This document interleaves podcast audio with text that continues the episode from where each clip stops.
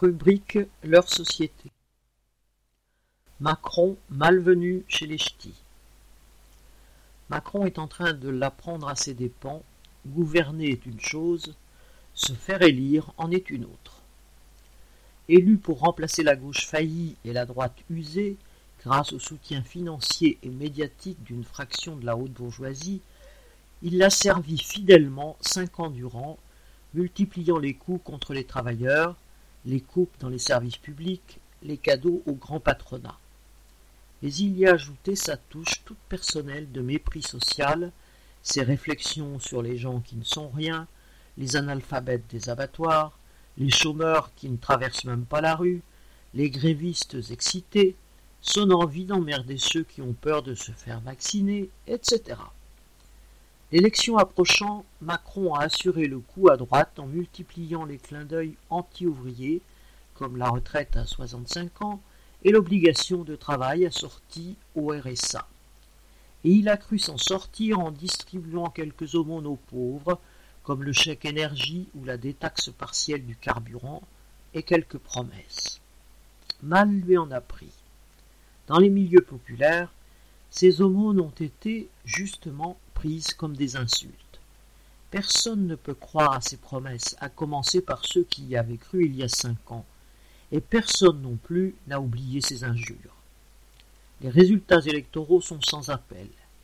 Les quartiers et villes populaires vomissent Macron, même s'ils ont plusieurs façons, et des plus confuses, de l'exprimer.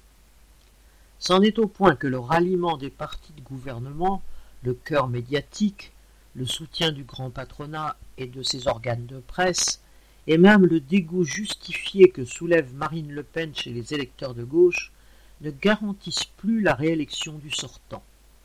Macron s'est donc senti en devoir d'aller chercher quelques voix à gauche.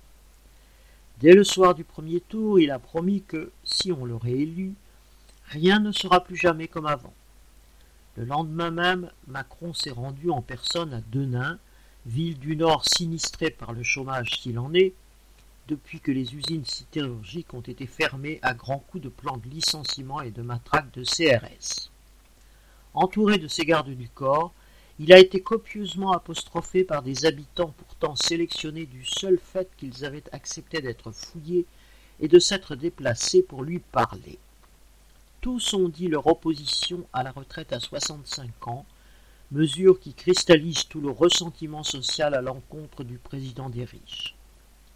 Le soir venu, Macron a donc fini par lâcher que, finalement, fixer l'âge à 64 ans lui paraissait admissible dans un premier temps, et que son successeur, dans cinq ans, aviserait, et d'ajouter que, puisqu'il entend rassembler, il faut bien bouger sur quelque chose. Cela suffira-t-il à faire remonter sa cote dans les classes populaires? C'est peu probable. À force de prendre les travailleurs pour des gobes-mouches, cela se voit comme une retenue sur salaire au milieu d'une feuille de paye. Paul Gallois